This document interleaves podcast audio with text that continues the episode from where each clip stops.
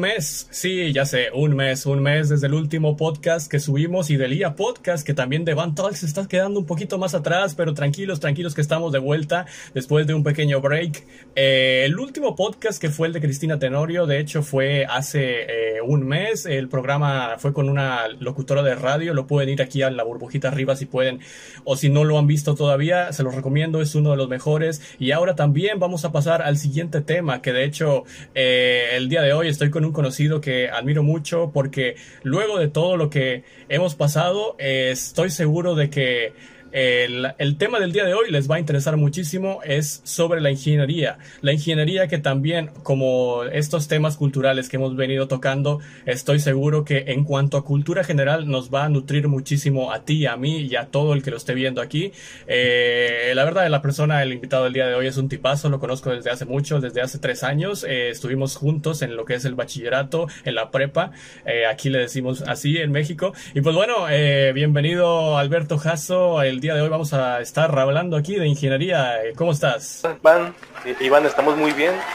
Eh, todo bien, gracias a Dios. Aquí bateando un poquito con la facultad, ya que es cierre de semestre, pero interesante, todo chido. Y un gusto estar contigo en, en esta videollamada, la verdad. Claro, el placer es mío, es un honor siempre tener eh, diferentes invitados aquí para que nos cuenten un poco y siempre nosotros somos los que salimos ganando, ¿no? Sabes, eh, saber de todos esos temas.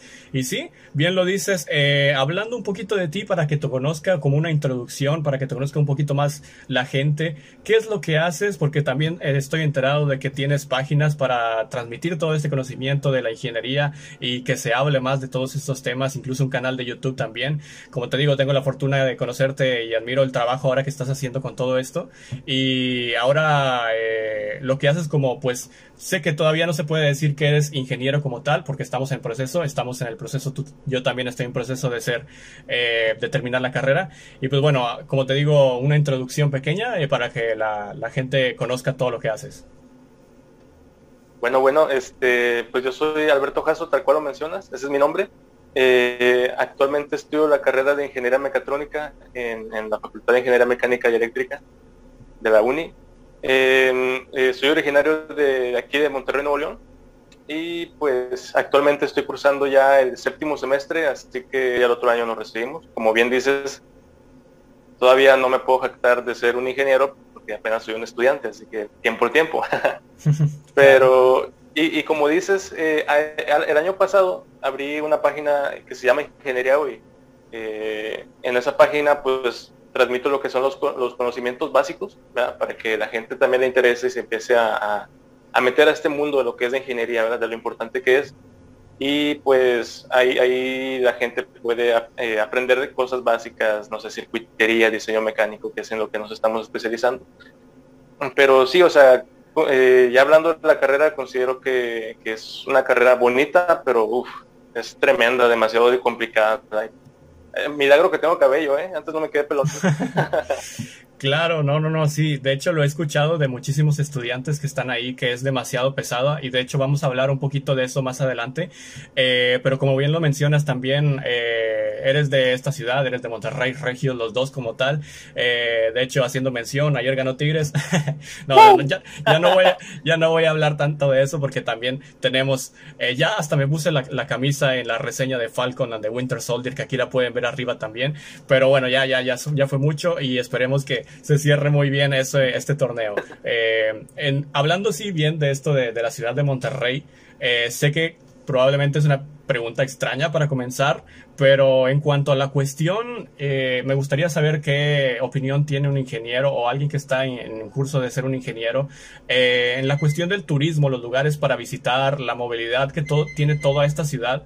¿Qué es lo que cambiarías aquí en Monterrey ¿Y qué es lo que consideras que, posiblemente haya o se esté haciendo mal en cuanto a la infraestructura de, todo lo que tenemos aquí?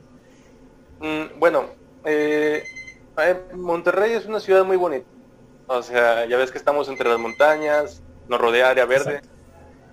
Eh, yo estoy orgulloso de, haber nacido aquí, ¿verdad? De, haber tenido mis, mis, pupilos, vaya, aquí desde que estaba chiquillo. Em, es una ciudad muy bonita, pero pienso que le hacen falta mejorar en unos aspectos, eh, principalmente en la infraestructura, porque es, se supone que es una ciudad industrial y a la vez es administrativa. Ya ves que en el centro de Monterrey pues están, hay lugares turísticos, hay edificios y todo eso. Pero considero que le hace falta mucha inversión en la infraestructura, vaya, de que no haya baches, de que no haya lugares descuidados, porque, eh, por ejemplo, hablando del centro de Monterrey, eh, donde está la preparatoria 3, Gómez, eh, ahí hay, hay muchos edificios abandonados y descuidados y es, es una, yo creo que se podría decir que es algo muy contrastante porque de un lugar tan bonito como por ejemplo Fundidora, que, es uno de tus lugares favoritos para pasear y todo eso, está chido. Claro, exacto, sí. Eh, sales y no sé, como a unos 10 minutos ya empiezas a ver contrastes de que hay edificios abandonados, por ejemplo en la colonia moderna, por decir un ejemplo. Eh, yo pienso que sí le hace falta más eh, un aforo más turístico y mejorar esa infraestructura para que la gente foránea pues diga, ah, qué bonita ciudad, o sea, si de por sí ya está bonita, pues ahora imagínate con una infraestructura, a lo mejor voy a exagerar, pero como la de Japón. Uh, no, sería todavía tremendo, muchísimo mejor. De hecho, sí, eh, lo, lo, había comentado en, en unos podcasts anteriores de, bueno, mini podcast de los podcasts internacionales, porque ahí se comenta mucho de cómo son las ciudades, por ejemplo, del invitado que es de otro país. Y lo había comentado que sí, de hecho, eh, muchas de las cosas es esa versatilidad en cuanto a veces hay muchos lugares bonitos en la ciudad y luego de repente sales y hay, pues bueno, diferencias notables, ¿no? Y, y, también el tema del transporte público, que es otra de las quejas que tiene eh, mucha, mucha la, la, sociedad y que precisamente alguien, un invitado, eh, bueno, una invitada primero, el primer podcast de todos mencionó que el, bueno, se dice que el transporte público de donde vive, que es en Finlandia, pues es de los mejores del mundo. Entonces, eh, está claro que eso cambia muchísimo el, ver tanto de los eh, ciudadanos por dentro, tanto de los turistas que, vienen por fuera.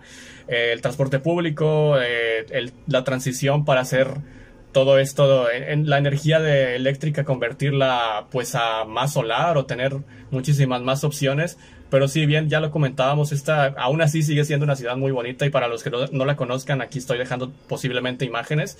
Eh, ahora sí pasando muy bien al tema de, la ingeniería, ¿cuál dirías que es el perfil o las cualidades que debe de tener eh, un ingeniero? Y para ti, ¿cómo, cómo dirías eh, que, o cómo describirías la palabra ingeniería?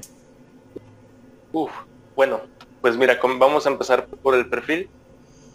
Ajá la, ingeniería siempre se ha basado en resolver problemas, optimizarlos y en vez de hacer, no sé, un proceso muy largo, simplificarlo lo más que se pueda.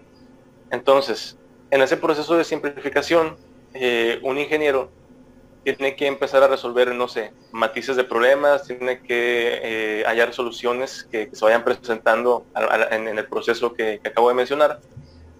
Y hay que tener, yo considero que uno de los perfiles que se debe tener es mucha paciencia y persistencia, porque, por ejemplo, para resolver un problema es un rollo, te puedes ir eh, trabando o, de repente se vienen más problemas, así como si fuera una bola de nieve, se va haciendo más grande.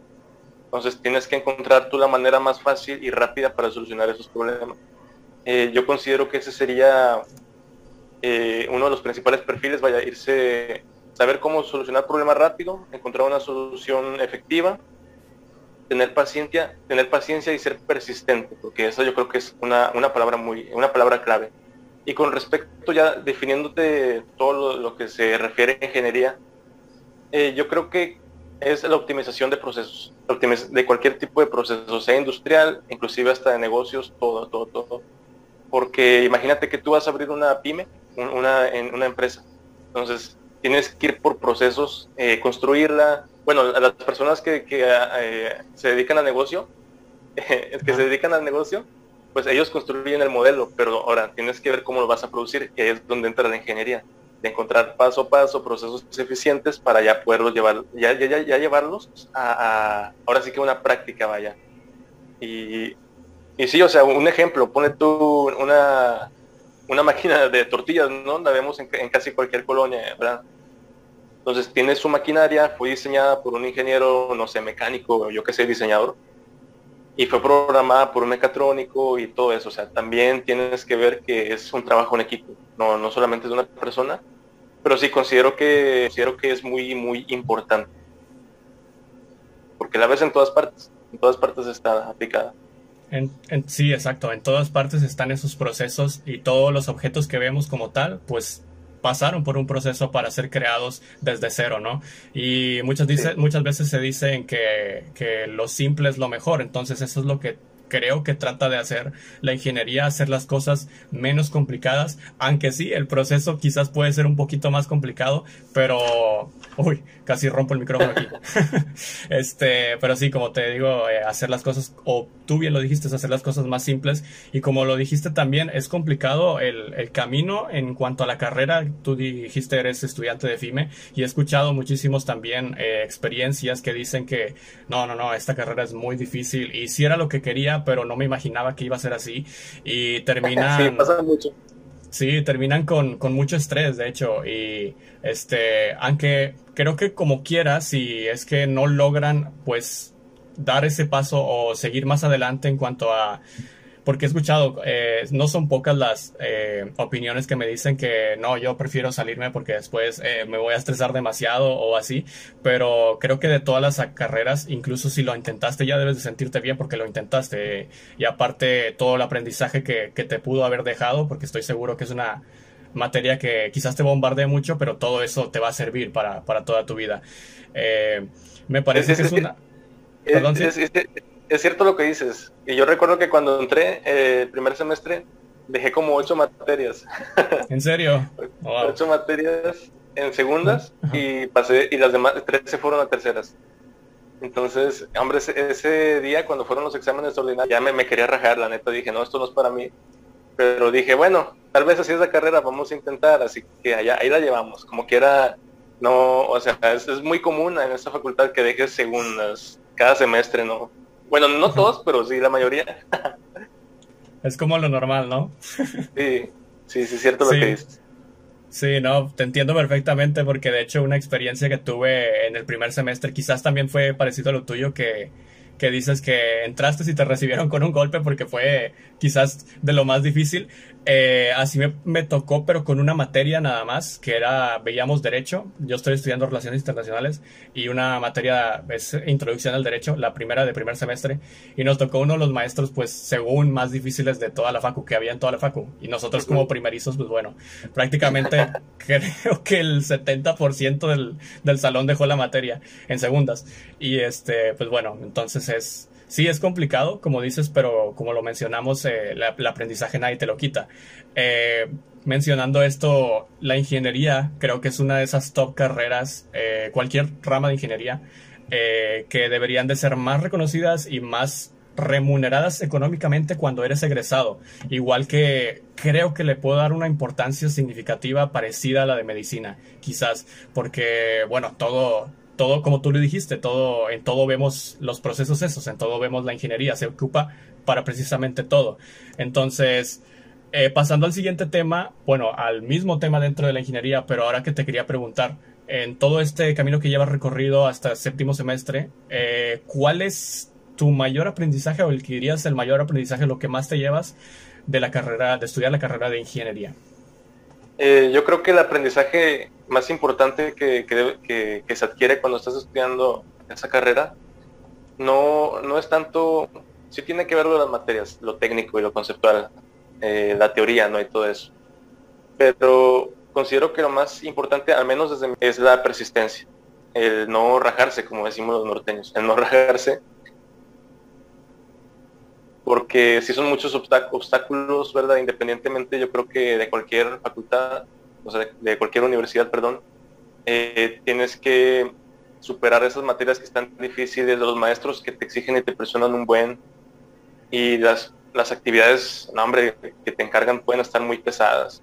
Entonces, y a pesar de que a mí me ha pasado de que haces tu esfuerzo para dar el examen, al final en el examen eh, te lo ponen bien difícil, y aún así no lo pasas y te lo llevas a segundas, pues dices, bueno, ni modo a intentarlo. Que si a terceras, intentarlo. A cuartas, órale.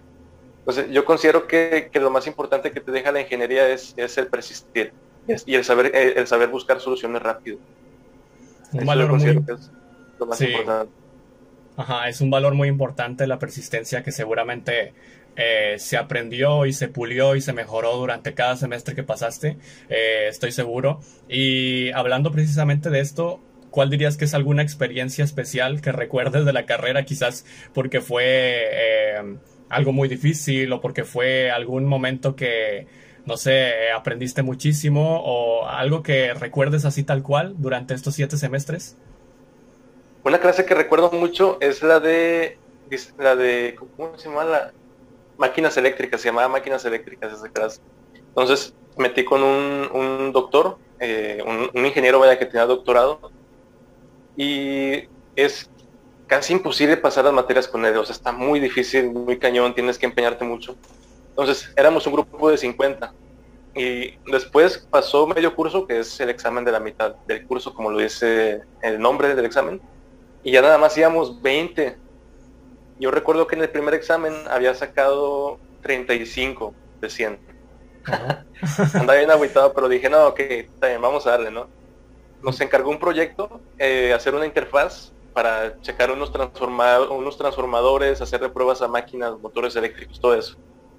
Y al final presentamos el, examen ordinario, que ya es el último de, de la materia.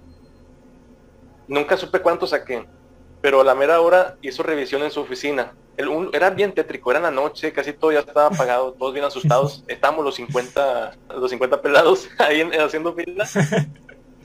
Y era de que mencionaba el nombre, la matrícula y vámonos, pasa a la, a la, oficina a ver, a ver si pasaste o no.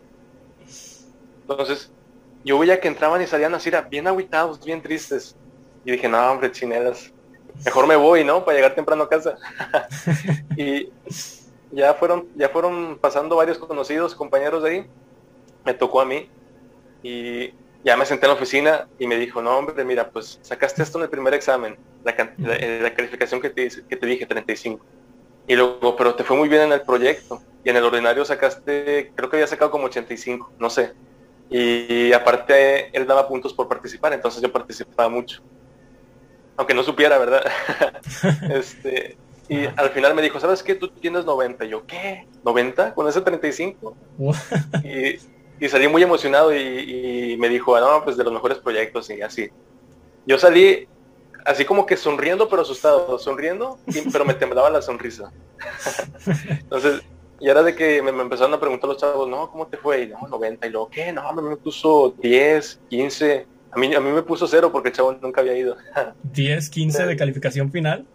Sí, es, muy común en, la facu ver esos, esos promedios de 15, 25, así, de, promedio final. Pero, pero esa, esa clase me dejó muchas enseñanzas porque el maestro, a pesar de que era muy estricto, te explicaba con toda la actitud, ¿no? Hasta te ponía ejemplos. Acabándose la clase nos llevaba a un laboratorio donde tenía máquinas y transformadores. Entonces, pues sí, ahí, es donde dije, no, hay que, ahí, es donde eh, enfoqué todo el conocimiento de de lo, vaya, los, los aprendizajes de esforzarse y persistir. Y también de la materia, que se me hizo una chulada de materia, se me hizo muy hermosa, aprendí demasiado.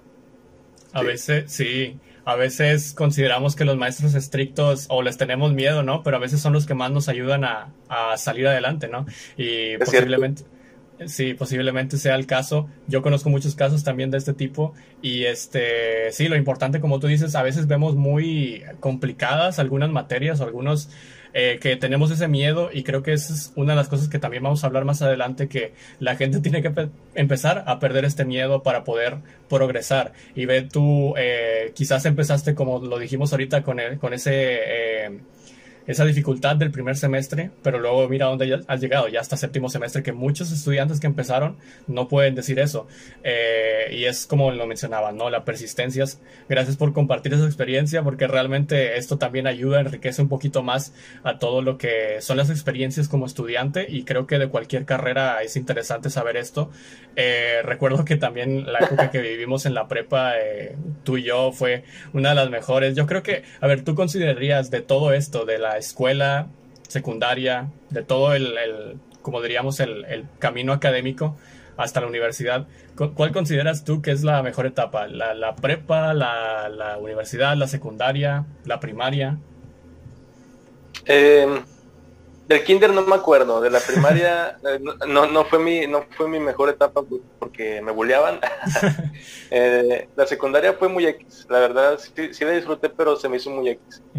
De, lo que sí me ha, me ha, gustado es la preparatoria y, y, la facultad, pero en la preparatoria, sabes, eran menos responsabilidades, inclusive podrías tú dejar tareas hasta el último.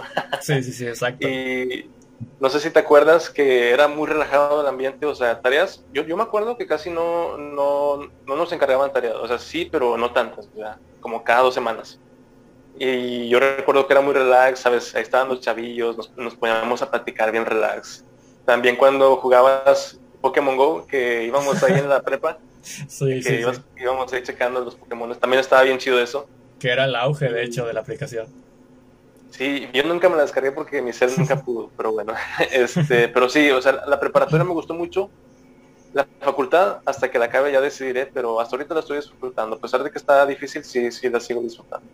Qué bueno, y eso es lo importante, disfrutar el camino. Yo también podría decir que, a ver, es que en la secundaria tuve muchísimas experiencias que me prepararon precisamente para, para lo que venía después y creo que en cuanto a disfrutar, en cuanto a sentirme libre, la secundaria podría ser eh, la que podría elegir, pero como tú lo dices, el ambiente relajado e inclusive que en la prepa que se decía que estábamos nosotros era una de las más difíciles por la estructura, por cómo calificaban, aún así eh, lo importante fue que la disfrutamos. Eh, y ojalá que sí, ojalá que puedas terminar bien la, carrera, que te... que pueda ser un buen, un buen egresado, porque realmente a veces decimos que muchas veces no podemos o no terminamos ejerciendo en lo que estudiamos, pero realmente, como dijimos, ¿no? El aprendizaje este que, pasamos durante los casi cinco años, este nadie nos los va a quitar. Ahora, hablando de las páginas que haces tú o que las manejas y que eh, compartes todo este contenido, eh, ¿cuál es el principal tema que abordas en el canal de YouTube eh, que apenas quizás acaba de comenzar o que tienes pensado que, que va a ser el tema principal, en la página de Facebook y todo, todo esto que manejas compartiendo lo de ingeniería. Eh, bueno, eh, el canal de YouTube, ahí nada más he subido un video, eh, realmente no he tenido tiempo de, dedicarle como yo quisiera, pero uno de los principales objetivos es el diseño mecánico, porque es hasta ahorita en lo que voy y es lo que más me, me ha gustado de la carrera. Entonces es inculcarle a la gente o ayudar a, los estudiantes que están estudiando ingeniería a resolver problemas, a, que no lo vean así como que difícil, ¿no? Porque es muy sencillo si te aplicas. Eh, y del canal es todo lo que tengo que decir. Ahorita no tengo así como cargo bien, bien estructurado en el Facebook.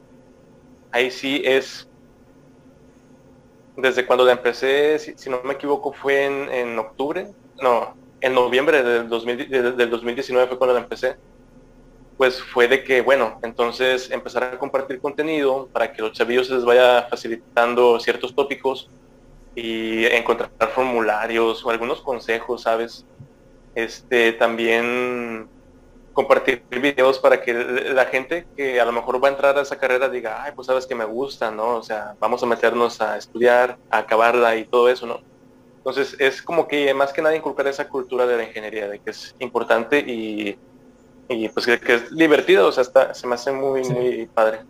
Eso yo creo que es el objetivo de la página, sí.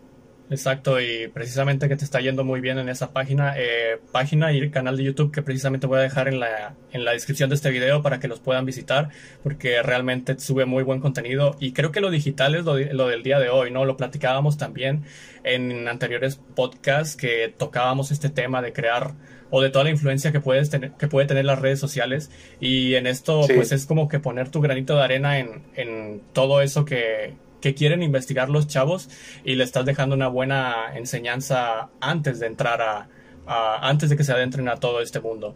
Entonces, tener buena cultura. Sí, sí, dime.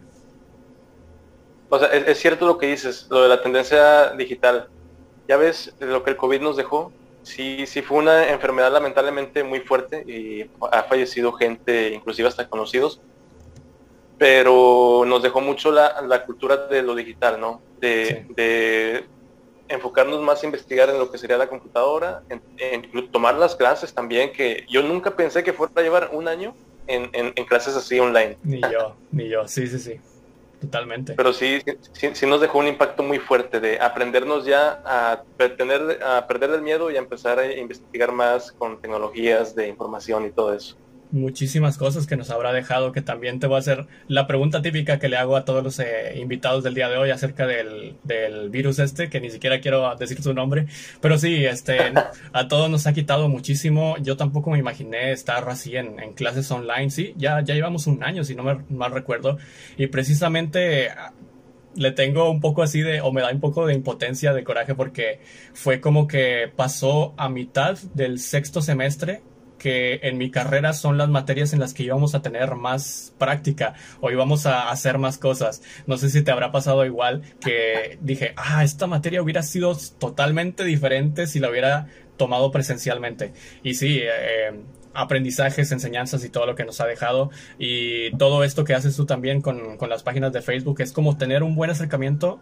o expandir nuestra cultura general acerca de cómo funcionan todos estos aparatos de hoy en día. Estaba checando también, tuve la oportunidad de checarlo antes de esto, eh, las últimas publicaciones. Creo que mencionabas cómo funcionaba el motor de, de algo, no recuerdo muy bien, pero todos estos procesos es interesante poder saberlos. Y ahora bien, hablando o pasando al siguiente tema que es Elon Musk, que ha estado muy, muy de moda en estos últimos días, años. Yo sé que es un tema que te gusta. Y bueno, hablando precisamente de esta personalidad, de esta persona, ¿crees que Elon Musk va a tener mucha influencia de aquí a algunos años? Y te quiero, bueno, no, primero, primero pregunta y luego te, doy con la otra pregunta que tengo eh, preparada para ti que, creo que podría ser interesante. Eh, bueno, influencia, yo creo que la ha tenido desde el 2002, cuando empezó a, cuando fundó PayPal y todo eso, SpaceX también. Sí. Es, un genio ese tipo, no, no sé de dónde sacar tantas ideas, pero bueno. Eh, yo, yo digo que para los próximos años sí va a tener mucha importancia, va a tener mucha relevancia, porque no sé si has visto últimamente lo del Bitcoin, que ha aumentado, un solo Bitcoin vale 50 mil y pelos dólares.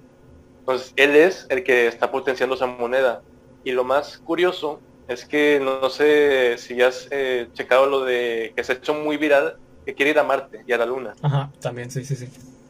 Entonces, él quiere llevar las cripto para hacer negocios en la Luna. Muy loco, y a lo mejor va a sonar casi imposible, o, a lo mejor hasta va a dar risa. Pero chécate esto. va a ir, ya, ya, la NASA ya le firmó un contrato de 2.250 millones de dólares para llevar una base en tres años. Ok. Entonces va a llevar la base. El gobierno de Estados Unidos le gusta meter la cuchara en todas partes, ya sabemos. Entonces, lo, más probable es que haya un negocio ahí, no sea turístico, a lo mejor minero para extraer recursos. Imagínate tú la facilidad. Ponen una base, pagan con bitcoins. él lo está popularizando ahorita. Imagínate todo lo que se puede desprender de ahí o sea, se pueden hacer colonias, se pueden, o sea, se, puede expandir mucho. Entonces, relevancia la va a tener, ya bueno, ya la tiene, pero se va a exponenciar más. Yo creo que de aquí al, hasta el 2040. Totalmente. O sea, ya, sí. Creo, sí, creo que precisamente en estos, hasta 2050 inclusive, o sea, todos estos años que, que vienen, vamos a ver todo lo que planeó en estos años anteriores y vamos a ver los frutos de todo ese trabajo. Precisamente como lo dices, estaba escuchando noticias de que podría haber ya turismo espacial, eh, porque también estoy, eh, en mi carrera estamos eh, utilizando o viendo todo esto del tema del turismo y, y, una de las ramas del turismo que se quiere abrir es el turismo espacial, precisamente impulsado por, por Elon Musk, pero no sabía eso de que quería que se pagara por por criptomonedas o por bitcoins, que sí, este tipo apenas pone un tweet y toda sube totalmente stonks, ¿no? O sea, sube totalmente lo, lo que sea que, que, ponga. Y te quería preguntar precisamente que si fueras, vamos a decir, por una semana, por un mes, Elon Musk y tuvieras totalmente su poder, su dinero, eh, y pudieras tomar pues decisiones, ¿qué harías o o un proyecto que, que tú tienes pensado que sería importante o algo que, que, digas tú, eh, si tengo todo este poder, pues bueno, vamos a aprovecharlo y voy a hacer esto. Eh, bueno, aplicado, o sea, ya, como te digo, siendo regio y mexicano, lo, lo, lo, aplicaría aquí en la nación. Entonces, con todo ese poder y el dinero que tú mencionas, eh, poner granjas solares. Una granja solar, eh, no sé, ponle tú que en, aquí fuera de Monterrey, ya ves que aquí está el calor tremendo y el sol siempre da machín. Entonces, imagínate la cantidad de energía que estaríamos eh, procesando del sol para transmitir a las casas. También yo creo que impulsaría un programa para, no sé, para que la gente tenga la cultura de plantar árboles o para hacer más áreas verdes. Porque, fíjate, no sé, hace tiempo hubo una noticia de que para que Monterrey tuviera el aire limpio, eh, o sea, limpio, limpio casi todos los días, debía de tener al menos siete parques del tamaño de, de fundidora. Entonces, imagínate. Y de, tú sabes bien que puede ser también un negocio y todo eso. Y mientras haces negocio, tú también puedes ayudar a la comunidad. Y no, lo que sí haría es mejorar el transporte público. O sea, porque ah, está en decadencia. Sí. Eh, así reestructurarlo todo. Con, fíjate, hay una empresa mexicana que hace camiones eléctricos. Entonces imagínate poner los camiones de tu propia nación en circulación. O sea, estaría con Y yo, yo creo que ya un proyecto más ambicioso ya sí que vale la pena tener todo el poder y dinero de Elon Musk, es hacer la, una agencia espacial o latinoamericana, una de esas dos, para que también Latinoamérica tenga sus cohetes, imagínate que tenga su SpaceX, no, pero adaptada, ¿verdad? A México o a Latinoamérica. Y hacer, no sé, hacerle competencia, imagínate eso sería una gran potencia también, o sea, seríamos una gran potencia todos. Totalmente. Y mira, precisamente, ojalá los candidatos, porque estamos a, momento de elecciones o tiempo de elecciones aquí, ojalá estén escuchando este tipo de propuestas, porque mira, precisamente, ojalá que sí, eh, creo que Elon Musk es un perfecto ejemplo de una persona que, que con poder o un perfecto ejemplo de lo que una persona con poder puede hacer, porque precisamente todo esto que ha, o las ideas que, él, él, es como que, siento que es como que se le ocurre una idea y, tal cual. Como tiene el dinero, pues bueno, va, venga, así tal cual, aunque se tarde mucho. Y lo mencionaste bien, o sea, con ese dinero teníamos, tendríamos eh, la posibilidad de poder revertir todo lo que ha causado el transporte público. Ya lo hemos visto también en las noticias, es prácticamente normal tener mala calidad del aire aquí y en las zonas de alrededor del área metropolitana.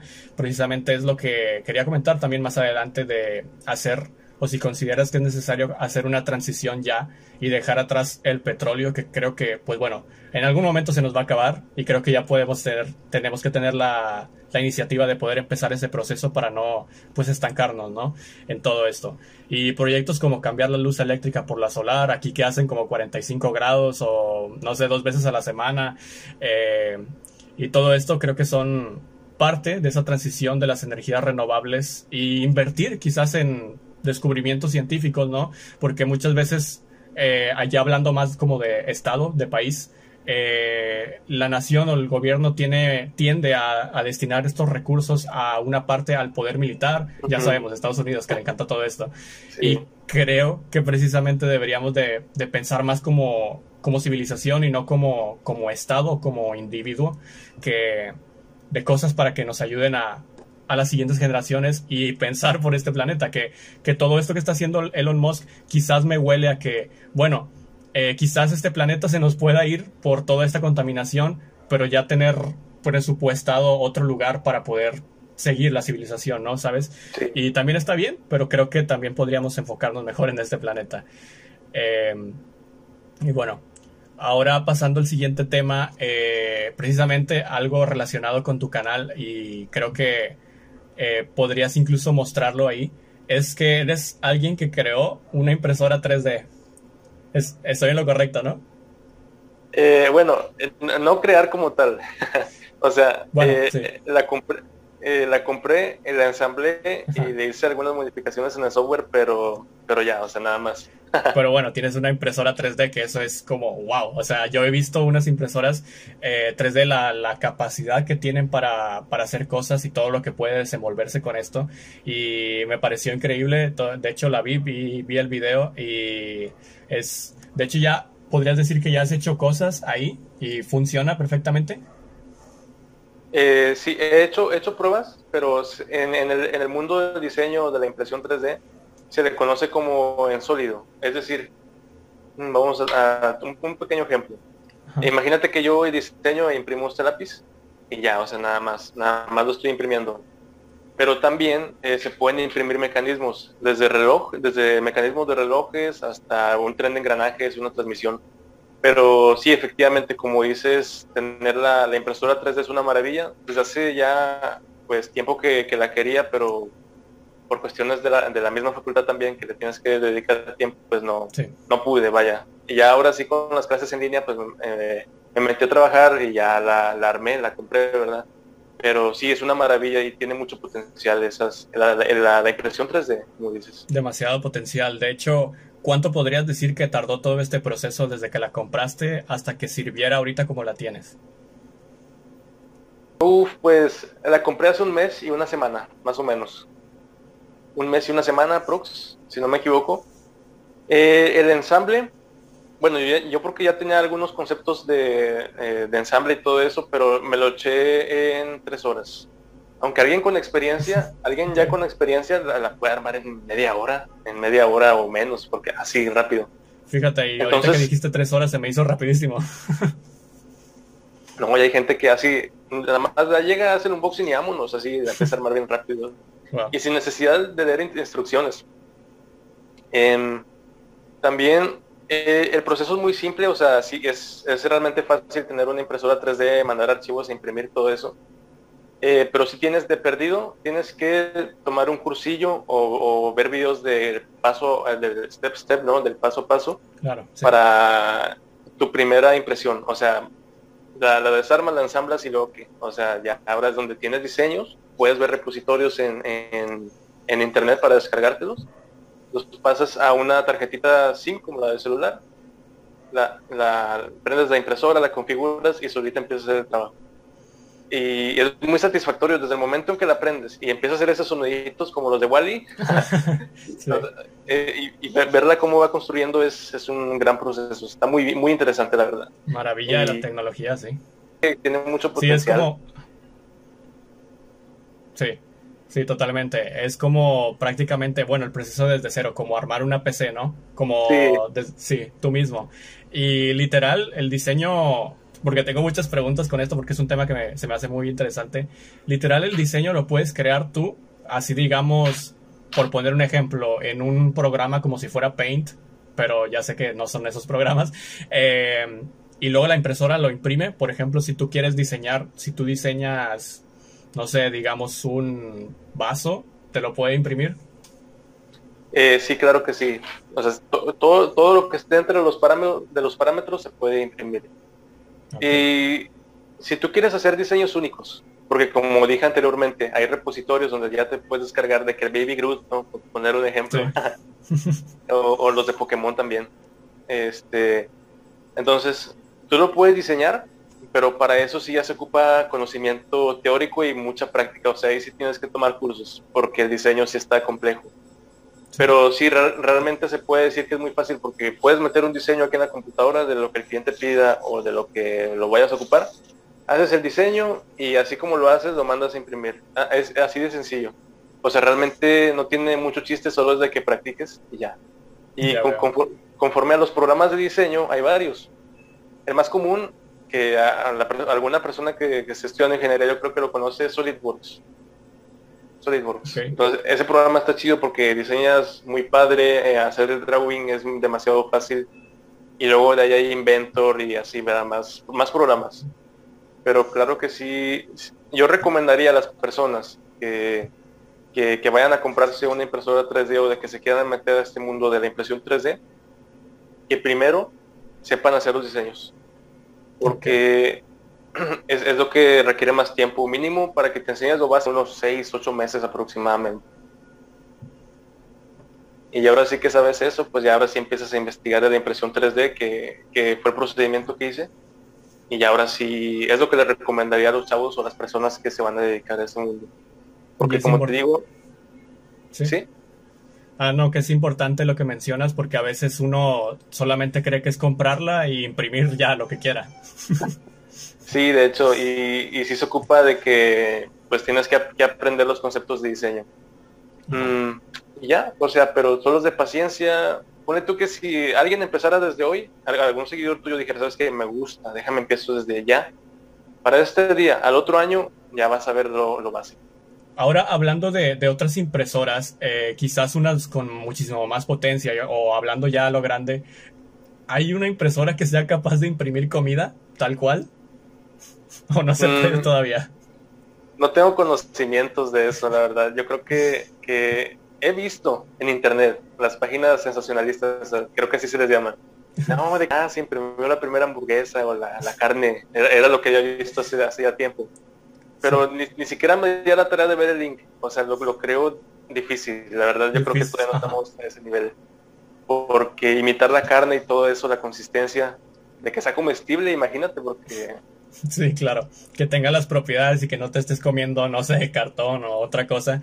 Pero eh, sí, como lo dices, yo también, y me imaginaba que, que, es muy complicado porque estamos quizás en un punto en donde sí es posible imprimir, pues, eh, cosas que ocupen personas discapacitadas. O, para eso sí es muy, muy esencial todo esto de la impresión 3D, eh, prótesis y todo este tipo de cosas. Pero otra pregunta que también te quería hacer conforme a qué utiliza la impresora 3D, eh, ¿utiliza cartuchos o qué es lo que utiliza para crear un objeto como tal en 3D? Eh, no, lo, lo, que utiliza son, se le llama filamento. Okay. Filamento y puede ser de varios materiales, por ejemplo PLA, PVC, IPS y hay infinidad de materiales que puedes usar. Este, y son como carretes, son carretes donde viene enredado y tú nada más lo pones en el extrusor, que así se le llama un aparato, un motor, que metes el filamento y lo va como succionando, por así decirlo. Con dos engranajes lo va empujando para que se derrita. Pero hay otras impresoras, eh, esas ya son las, las más caras, son las de metal, y esas ya se están empezando a ver en las industrias. Y la verdad no, no sé qué proceso utilizan. Una vez vi que era un proceso iónico, si no me equivoco, en donde tenían, por ejemplo, eh, papel, digo papel, tenían metal así triturado y de que empezaba a funcionar la impresora y aplicando calor empezaba a formar estructuras.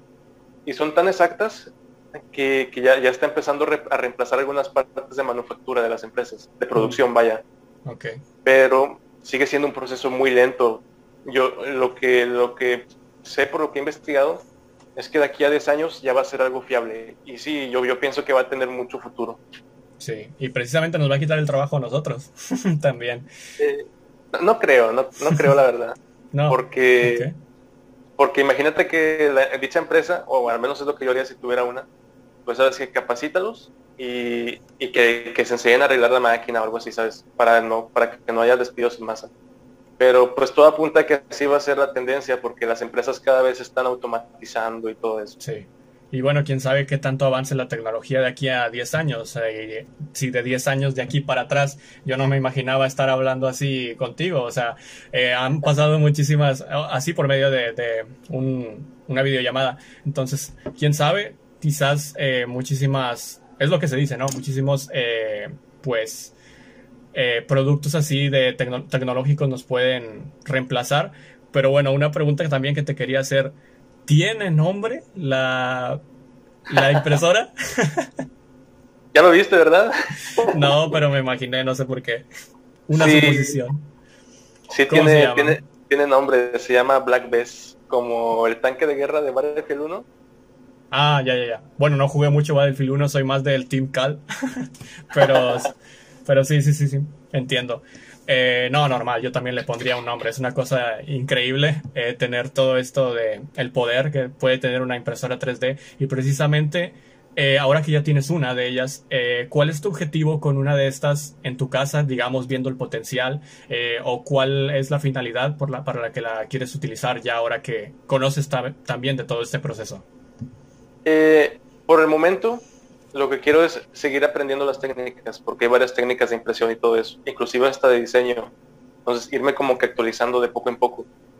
Pero ya después me gustaría tener una, una granja de impresión 3D porque al menos lo que yo veo, sí, le veo demasiado potencial, o sea, sí le veo cañón potencial.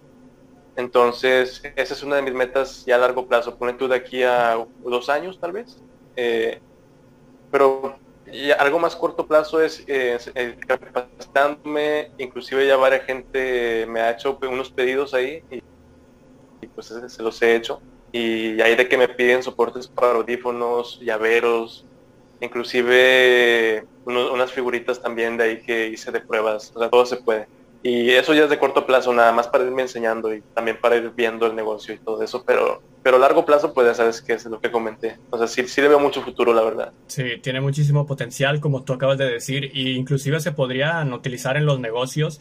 Deja tú, sé, de aquí a 10 años, imagínate que un restaurante, bueno, hablando otra vez de que se pudiera imprimir, no sé, materiales que hagan más fáciles los procesos para la comida, o quizás una tienda que, que venda artículos impresos por una impresora 3D, valga la redundancia, y, todo esto se, no sé, me imagino como que una típica escena de que entras y están todas las impresoras 3D y tú pides algo y te lo imprimen y de volada te lo, no sé, quizás en algunos 10, 15 años, pero bueno, es como tú dices, ¿no? Eh, tiene muchísimas eh, posibilidades y versatilidad en las que se puede utilizar. Ahora, pasando otra vez al tema de la carrera de ingeniería, por ejemplo, si tuvieras que decirle a alguien novato, no sé, quizás poniendo un ejemplo de que te encuentres a un Jaso de, un Alberto Jaso de 15 años por entrar a la carrera de ingeniería, ¿qué le dirías y qué, cuáles crees que son esas aptitudes necesarias para, para entrar a esta carrera y que se vayan haciendo la idea de qué es lo que van a ver, a ver dentro de esta carrera? Eh, bueno, tomando en cuenta la, carrera de ingeniería mecatrónica, es que primero entrada con persistencia, porque no va a ser fácil. Eh, va a dejar materias, va a haber maestros eh, muy estrictos y también maestros malvados. sí, yo le diría que, no tuviera miedo para nada, que, que, tuviera mucha persistencia, pero mucha persistencia, de que se enseñara a investigar por sí solo, pero a trabajar en equipo, porque ahí sí es de que tienes que trabajar mucho en equipo. Em, y conforme a la carrera, que, vaya viendo si, lo que le gusta es la mecánica, la electrónica y un poquito de programación, porque nosotros no nos enfocamos tanto en programación así como páginas web o eso, pero sí de que, no sé, por ejemplo, si quieres que estos desprendan, van programados con códigos matemáticos y sobre todo, lo más importante que le diría a, a mi yo o a esas personas que van a estudiar ingeniería es que estudian mucho cálculo.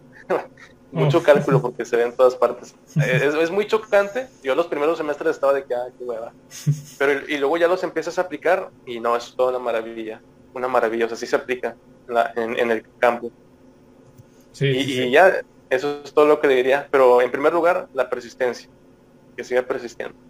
Ir como que con la idea de que, bueno, quizás pueda reprobar materias, pero todo lo que voy a aprender va a ser para, para bien, todo lo que, o sea, si es lo que me gusta, creo que no va a haber problema con que se me dificulte, porque a veces decimos o tenemos el miedo, como lo había eh, dicho antes, de no querer entrar por creer que no tenemos lo suficiente para, para entrar, precisamente, o que, no sé, vamos a entrar y no nos va a gustar. Digo, si es algo que realmente te va a gustar, y que entras y a la vez te das cuenta de que realmente no es eso, pues bueno, es importante darte, darte cuenta antes de que el tiempo avance, ¿sabes? Para poder salir. Pero si no, obviamente eso te va a gustar y, estoy seguro que, que, vas a salir adelante. Y esto puede, pues bueno, el miedo puede aplicarse para todas las cosas que, que podemos estar en la vida o podemos presentarnos en la vida que no, no debemos tener ese miedo, sino que animarnos, de verdad, anímense, porque así es como el éxito, pues bueno, llega a todos nosotros. Y bueno, ahora como... Y como dicen, echando por se aprende. Exacto, sí, de las derrotas, de las caídas, de todo eso es de donde más se aprende precisamente. Eh, como una persona tú dentro del mundo de la ingeniería, eh, ¿qué dirías que es lo más esencial a la hora de, de crear un producto? Quizás un proceso, un circuito y para que esto tenga el éxito adecuado. Porque fíjate, yo estuve precisamente en precisamente después de casi a entrar a la, a la universidad, o sea, casi saliendo de la, de la preparatoria, tuve un pequeño curso, a ver, un pequeño curso de dos días nada más. pero, pero bueno, se aprende, se aprende lo que sea, algo es algo. Y en donde me enseñaron, pues, a cómo prender un, un foquito, lo típico, ¿no? A cómo prender un foquito picándole un botón. Eso fue, pero también me enseñaron un poquito de teoría. Entonces, para la gente que quiera saber o que quieras saber lo más esencial a la hora de crear todo esto, todo este proceso, como dijimos antes, eh, ¿cuál consideras o qué consideras tú que es lo más esencial en, la carrera o que te enseña así? Mm, eh, bueno, eh, es, una muy buena pregunta, la verdad. Y yo considero que, no sé si me, das chance de presentar un, ejemplo de lo que sea. Por ejemplo, este mouse. Imagínate que quieres fabricar mouse, ¿no? Para la gente que se arma computadoras y todo eso. Entonces, quieres fabricar este. Entonces, este tiene un diseño, tiene funciones mecánicas como por ejemplo cada uno de los, botones. Tienes programación porque tienen que estar programado, tiene que tener drivers para que se familiarice con la compu. Y pues aparte de electrónica porque pues los foquillos y todo eso.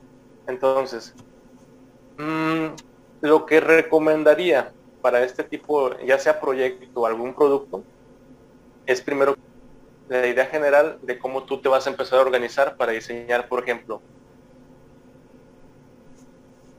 pones mouse aquí y luego pones de que LED o apartados electrónicos, apartados mecánicos, diseño y programación, por decir un ejemplo. Entonces tú ya ibas, ya ibas viendo de cómo tú diseñas el producto para que a la vez sea como que único, llame la atención pero que siga siendo ergonómico, cómodo, porque a la gente que usa mouse, que le gusta jugar mucho, pues, oye, tiene que ser cómodo, tiene que agarrarse bien, todo eso. Si te, suda, si te suda la manita, que se siga pescando, este, que se vea bonito, por ejemplo, en este caso tiene, o sea, los focos y eso, entonces, esos focos están programados. Ese, ese, esa programación está incluida en un circuito que fue diseñado por alguien. Entonces, eso, eso yo lo quería, ¿no? O sea, comenzar como con, una idea general e ir desglosándola, apartado por apartado, haciendo cálculos, inclusive si ya tienes eh, dinero o si tienes este, una inversión o algo así, ir haciendo pruebas, porque obviamente en el, mundo del diseño, de la ingeniería, tienes que hacer pruebas antes de sacarlo al mercado, pues si falla o para que no quedes mal ante la gente. Entonces, y yo consideraría que eso es algo muy fundamental. Y ahí es donde entra la persistencia, de que a lo mejor no te vas a ir a la primera, hasta N cantidad, hasta la décima o yo qué sé, no un ejemplo. Entonces, eso, eso es lo que, lo que recomendaría, o sea, de que tuvieran una idea general y luego de ir desglosando para Y si es en equipo con ganas, se reparten y todo más rápido, porque también eh, hay que tener en cuenta el tiempo, ¿no? O sea, la gente quiere las cosas así y pues hay que ponerse las pilas también. Digo, si es un producto, si es un proyecto, pues te puedes dar el tiempo que quieras, pero, pero sí. Sí, entre más rápido se considera más eficiente, ¿no? Y tal cual como lo dices, eh, en este curso que te dije que, tuve, sí nos enseñaron precisamente a eso, a trabajar en equipo y a, en, los, en los dos días, ¿qué tal? Pero fueron como ocho horas en total entre los dos días. Ah, como dices, yo creo que lo explicaste muy bien. Eh, eh, todo eso es la maravilla que puede hacer un circuito, ¿no? Y como dices, ah, nos enseñaron quizás a, aprender un poquito, pero no, no me salió a la primera o no, no salió a la, tercera ni, ni acaso, o sea, tienes que ir viendo qué es lo mejor para que funcione más, más eficiente todo esto. Y precisamente con todo este tema de la ingeniería, ya no aplicándolo bien al tema de la carrera, sino que como un todo, la ingeniería, como en todo el mundo, como global, viéndolo así, eh, ¿cuáles consideras que son los retos, pues, digamos, más significativos que enfrentan los, los ingenieros hoy en día? Uf, es una respuesta un poco complicada, pero yo creo que eh, sería la, planeación y la solución de errores y que todo lo hagas con, con, base al tiempo, ¿no? Al tiempo que te den para resolver algún problema porque nuevamente la gente te pide así cosas rápidas, los proyectos bien rápido. Y te puedo dar un ejemplo, eh, a los que están eh, estudiando diseño mecánico, que pone tú, llegas tú y les pides para tu empresa, oye, quiero que me hagas esta pieza. Ya te dan los requerimientos y todo eso, pero quiero que me la tengas para el día siguiente o en cinco horas, seis horas. Pues tú tienes que andar en friega si ya tienen los cálculos con ganas, nada más da haces y ya le das como que un formato para que esa empresa lo vea y ya lo ponga en, marcha. Eh, pero si no te dan los cálculos, tú tienes que desarrollarlo, tienes que hacer pruebas, inclusive ir a una consultoría. Pero pues e, eso, o sea, ahí es donde entra en, juego lo del tiempo, que te lo piden muy rápido. Sí, Totalmente. Y así como lo mencionaste, la, creo que muchas veces mencionamos que en este mundo siempre vamos a la carrera o siempre eh, pues hacemos las cosas rápido, que nos estresamos y que no tenemos tiempo para nosotros mismos, pero creo que ese es el mundo en el que vivimos actualmente y esto es lo que define también la globalización, que el dinamismo que tenemos el día en día también se aplica así dentro de las empresas y por eso es como se va evolucionando toda la tecnología y todo esto. Ahora, precisamente con la pregunta que, te dije sobre el virus 19, eh, este virus, ¿qué experiencia o tú cómo lo viviste? Que siempre es como que una, una pregunta, ¿no? Tal cual, eh, porque es algo, pues, único que vivimos todos como, como civilización en este siglo, digamos, o sí, pues prácticamente estas pandemias no se ven así muy seguido que digamos, entonces nos tocó a nosotros. ¿Y cuál dirías tú que es la experiencia? Ya mencionamos también todo lo, malo que, nos dejó o los aprendizajes, pero ¿qué es, por ejemplo, primero, ¿qué, fue todo esto de, vivir el virus para ti y qué es lo que más extrañas de la vida antes del COVID-19? Eh, fíjate, fue muy sorpresivo. Ya ves que desde, finales del 2019 andaban diciendo de que no, que en China y esto y lo otro, no va a llegar aquí a México. Entonces, yo sí era de esas personas. De hecho, yo vi un video de Dross como dos semanas antes de que ya las clases no, o sea, ya, llegó el virus aquí a México, ¿verdad? De que ah, llegara aquí a México. Sí lo recuerdo ese video, sí. Entonces, yo, hombre, ese día me, me puse bien pensativo, me acosté en la cama y dije, hijo, eso solo falta que llegue aquí. Y mucha gente decía de que no va a llegar, pero yo ya, o sea, yo creía que sí iba a llegar. Y dicho y hecho pasó y luego ya fueron las clases en línea. Entonces, eh, sí me agarró un poco sorprendido porque no me esperaba que fuera a llegar a tanto. Yo me hacía que ya para el año pasado ya llegáramos a clases, a clases presenciales. Pero no, no, ha pasado todavía. Y dudo que en este año, pero bueno. Y, como te digo, fue, fue inesperado. Mm, este, y pues es, una mala experiencia porque extrañas salir afuera sin tener ese temor de que, oye, pues no tengo las vacunas, me voy a enfermar, o qué pasa si contagio a un familiar mayor o yo qué sé. Entonces, eh, no te da esa libertad. Em, ahora, también salir con el cubrebocas es bueno, o sea, le recomiendo a todas las personas que vean el video pues que usen el cubrebocas, pero hay mucha gente que no lo usa y a lo mejor es porque sí puede ser incómodo, te da calor. Yo digo que eso es una de las cosas que extraño, que podía salir antes como si nada, todo como entonces, eh, o sea, eh, ha sido, ha sido un chorro de cosas que, extraño también. Y no sé si te has dado cuenta, pero como que la sociedad, al menos de aquí de, Monterrey, como que sí está un poquito estresada o se estresó más por el confinamiento. No sé si también has visto eso. Sí, demasiado, sí. Y totalmente en lo que dices, eh, mucha gente precisamente por tanto tiempo de estar encerrada, pues ya es como que, no, pues vamos a salir, ya no importan las medidas, ya pasó todo lo fuerte, toda la hora, la ola, sabes, de casos. Pero sí, eh, cada... Por eso me gusta escuchar estas experiencias, estas opiniones sobre lo que fue el virus y esta pandemia, que bueno, sigue siendo, todavía no se acaba totalmente, pero ya estamos a expensas y ya con esto, gracias a las vacunas, que ojalá cada vez estén llegando más y más y más y que la gente también pierda un poquito el miedo, ¿verdad? Porque todo esto de las fake news también puede empezar a como eso de que creen que es un chip y todo esto, pero bueno, no vamos a hablar de esas situaciones aquí. Eh, como te digo, eh, también cosas que más extraño de, de la vida antes del, del, virus es, como tú dices, salir sin ese factor psicológico que nos ha causado toda esta pandemia de miedo, ¿no? De, de ya no es lo mismo, de no sé, siento que como que ahora es un aire diferente salir afuera y ojalá, no sé, posiblemente nos recuperemos de esto después de dos años, después de también la posible crisis económica que estamos viviendo y que se va a alargar. Pero bueno, pasando ya también a, otros temas de, de todos estos inventos futurísticos, eres alguien que siempre está precisamente pendiente de todos estos inventos. Te quería hacer la pregunta de cuál para ti, eh, tomando en cuenta toda la historia de la humanidad, ¿cuáles consideras que son los mejores, no sé, quizás un top 3 inventos de, la época moderna o de la antigüedad que nos trajeron hasta aquí o los mejores para ti por X y Y razón? Bueno, los mejores para mí, yo creo que primero empezaría con la energía eléctrica. Ya ves que empezó ahí con Edison y Tesla y todos ellos. Sí. Yo considero que, o sea, ellos la, perfeccionaron, pero ya la habían como que descubierto desde hace tiempo. No, no sé quién, pero no me acuerdo de quién. Pero sí considero que es un gran invento. Después, el, el, motor, o el motor a combustión, ya ves que ahí salieron los carros. Todo, o sea, y por motor a combustión también están los propulsores de, no sé, de los jets, aviones, todo eso.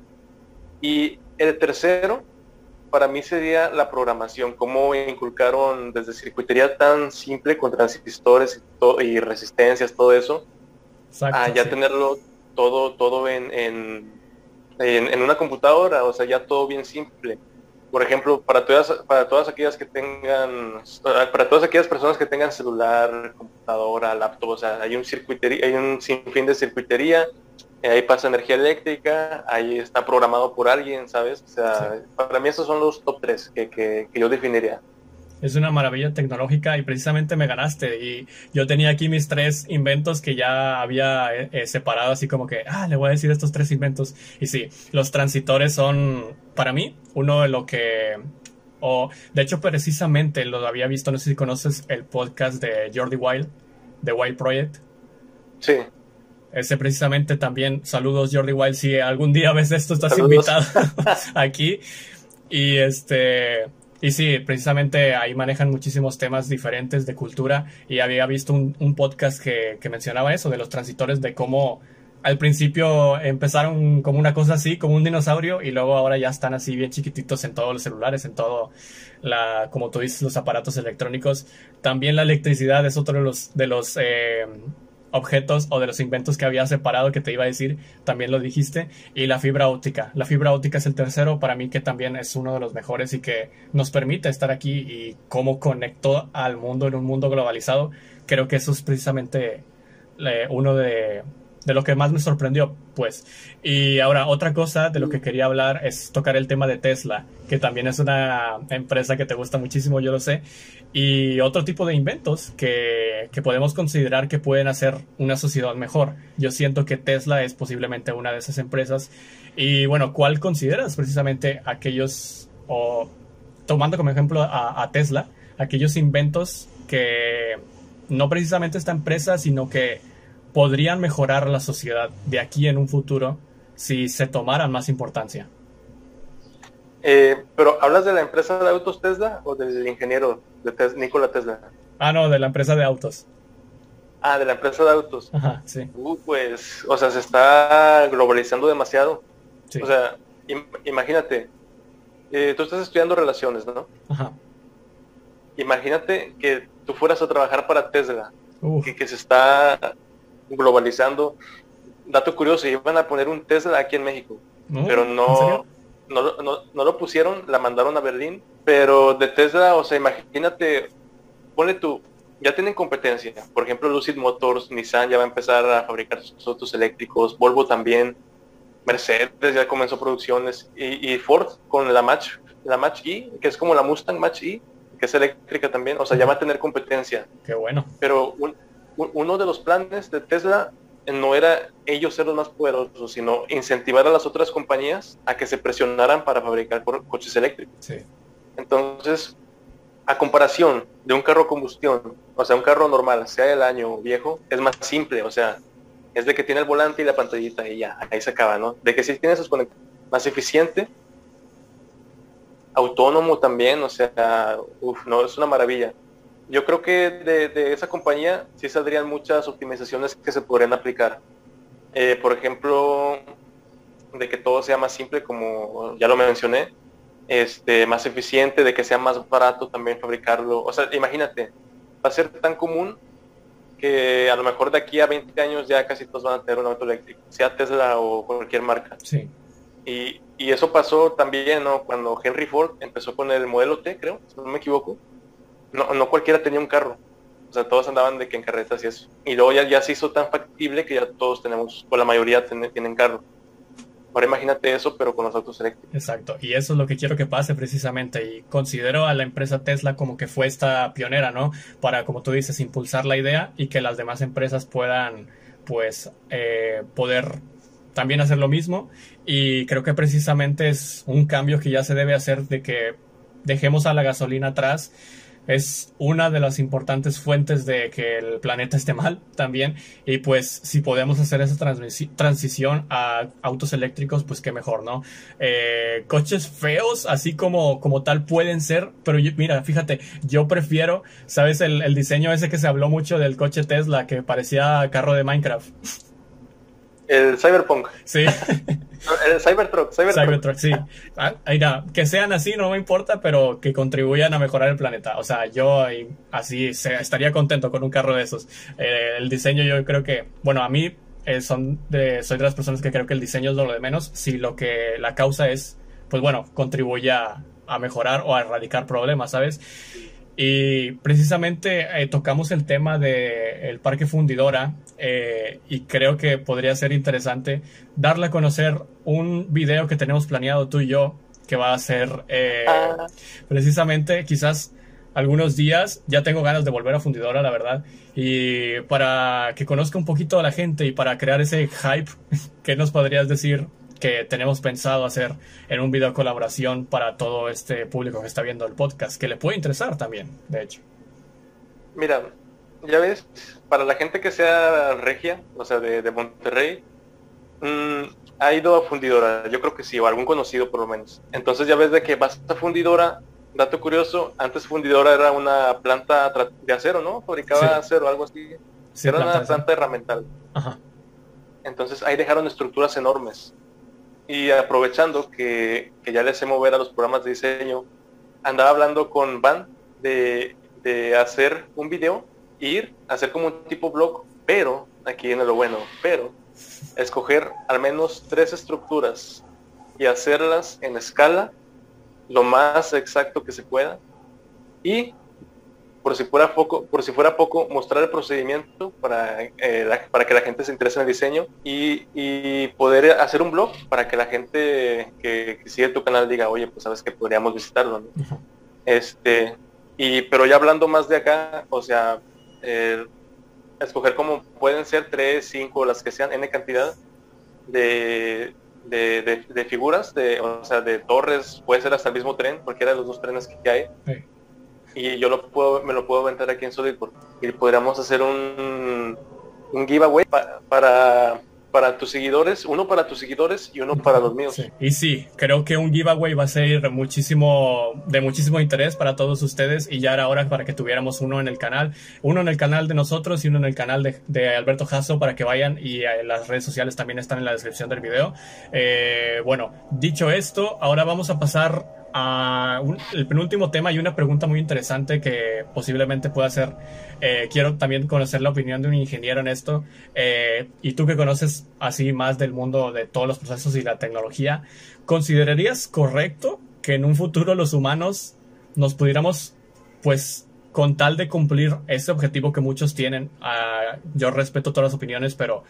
Eh, muchos quieren conseguir así como que algo para alargar la vida y que no lleguemos al envejecimiento tan pronto. Eh, podríamos llamarlo así como juventud eterna.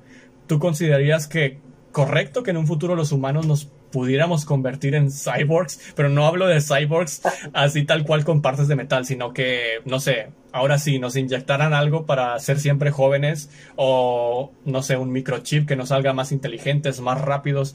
¿A ti te gustaría eso para poder alargar la vida y sobrevivir más? Bueno, si en dado caso, y esta vida nos lo permitiese ver, porque ya es tecnología súper avanzada, yo creo que hasta ahorita apenas va en concepto. Em, yo pienso que sería muy bien. Eh, la tendencia de, la calidad de vida y todo eso en el mundo es que se va aumentando pocos añitos cada generación. Entonces, pero ya con ese tipo de tecnologías, ya claro, todavía no, no se han así como que puesto en marcha porque son complejas. El único que más o menos la, la, ha puesto a trabajar es Elon Musk, pero sus resultados no han sido como que tan convincentes, vaya. Está Elon Musk otra vez. este, yo, yo considero que, que sí estaría bien. El detalle es que sería una tecnología muy cara y nuevamente entramos en el dilema ético de que solo muy poca gente la podría pagar. Em, yo creo que veo más cercano lo de, lo de las partes así como Cyberpunk, o sea, eh, tener así como eh, prótesis. Sí, eso sí. Sus robóticas. Eso sí también. Y todavía lo, veo, sinceramente lo veo difícil todavía, pero considero que eso es más realista. Sí, yo siento que eso a lo mejor sí lo podemos alcanzar a ver. Sí, es ya, de viejos, pero sí. A lo mejor, sí. Y, pero eso de los chips estaría bien cool. O sea, según eso está en investigación. Todavía no ningún resultado ah, eh, así de que para seres humanos. Pero sí estaría muy cool alcanzar a ver eso, porque imagínate, o sea, mejorarías tu capacidad. El chiste es saber usarla para el bien, porque como bien dicen, estar bien el mal. Aunque está ese dilema ético que, que, mencionas. Ahora, para cambiar un poquito eso, te diría, si todo fuera gratis, ya sé que es una, suena muy utópico, pero si todas las personas fuera pues gratis, accesible y todos tuviéramos acceso a ello, eh, así como tal cual como pregunta, si tomarías el suero, eh, ¿tú lo tomarías? Para ser un super soldado, superhumano así. ¿Es, una referencia a Bioshock? Fíjate que nunca lo terminé ese videojuego, pero también es algo que lo relaciono con la serie de, no sé si la viste, eh, Falcon y el Soldado del Invierno de Marvel, que también acaba de terminar. No, no lo he visto eso. Bueno, también hablan del suero de super soldado y toman ese dilema, ¿no? De lo debería tomar o no. Entonces, por eso te pregunto también. Eh, yo digo que, pues sí, ¿por qué no? O sea, si existe y es gratis y tienes la facilidad, sí. solo se vive una vez. Entonces, ¿por qué no tomarlo? Digo, no, no creo que te haga inmortal, pero imagínate tener habilidades extras, estarían bien cool. Exacto, no, no hablo de... Utilizarlas. ¿Mande? O sea, utilizarlas para el bien. Sí, obviamente, todo para bien aquí. Y este, sí, no hablo de inmortalidad como tal, sino solamente juventud eterna. Evidentemente todavía existen riesgos y amenazas, existirían, aunque estaríamos hablando de un tema de ya, si todos lo tomamos, pues imagínate si seguimos teniendo hijos, ¿no? Va a ser ahora otro problema sobre, sobre pobres, mira, ya no sé hablar, sobrepoblación y este, y bueno, entonces se puede desmenuzar y tiene mucha tela de, para, aportar, para cortar este tema.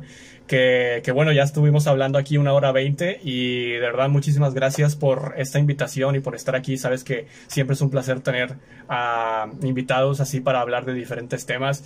Y ya para cerrar, te quería preguntar que con todo tu eh, conocimiento que has adquirido en toda esta carrera de ingeniería, ¿cómo darías, o ya sí le pregunto muchísimo así a, a, a quien estudia diferentes cosas para conocer el punto de vista, eh, ¿cómo darías un buen mensaje a los demás, a las demás personas, a través de la ingeniería y en general de todo lo que tú estás haciendo ahora? Bueno, eh, lo, que, lo que yo les aconsejaría a través de mi experiencia y, lo que he aprendido es que sí se puede, hay que echarle ganas. en la vida, pues algunas veces se puede llegar a complicar, pero nada es imposible eh, retomando otra vez el, team Elon Musk, él empezó con poco y, ya ves hasta dónde ha llegado.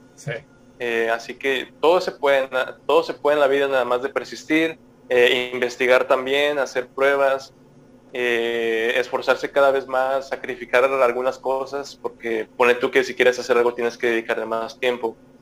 Pero en resumidas cuentas, pues sí, que lo intentaran y que si se van a arriesgar para algo, pues que sea cuando en la edad que pueden, por ejemplo, cuando están jóvenes, porque no hay mucho que perder y hay mucho que ganar. Así que yo aconsejaría que si alguien tiene un proyecto, una idea en mente, la realizara, que no se diera por vencido y que persista, que persista a los errores, a los fracasos. Yo digo, yo no les llamo fracasos porque aprendes de ellos. Sí. Entonces, eso es lo que le diría a la gente, sí.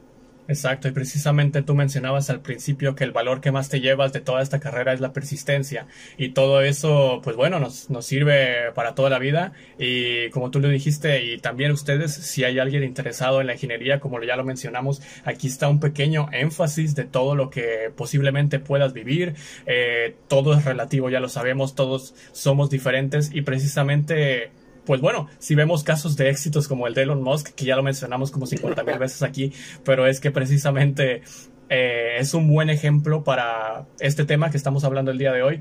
Y precisamente hay muchas personas que o se dice mucho que quizás aquí en México eh, no nos gusta que el otro tenga éxito, ¿sabes?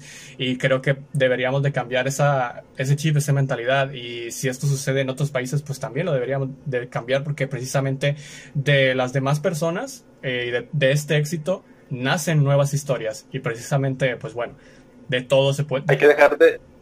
hay que dejar de lado la mentalidad de cangrejo. Exacto. Mira, ya con esa frase precisamente finalizamos este podcast del día de hoy. Ya lo saben, las redes sociales están abajo del, en la descripción del video y también esperen mm, este próximo video que ya se está calentando en el horno. Eh, va a haber dos giveaways, así que estén muy atentos. Y de estructuras, estructuras que se los puedo asegurar están muy bonitas. Ya se las vamos a enseñar en el, en el blog. Y pues bueno, nada más una frase que quieras decir para finalizar, mi querido Alberto Jasso. Pues estudien mucho, échenle ganas y próximamente se vendrá una sorpresa para los seguidores de, de Van de, de, Van Strange. Van Strange, así es. Y de Ingeniería hoy, así que estén atentos, raza. Bueno, pues este fue el podcast número, ya se perdió la cuenta, el número 4, sí, que hace un mes que no hacía esto. El número 4 de parte de Ingeniería hoy, Alberto Jasso, y de parte de Van Lestrange, aquí estamos, Iván, como siempre. Y este es, esto fue el IA Podcast, no son no significa inteligencia artificial, son mis iniciales.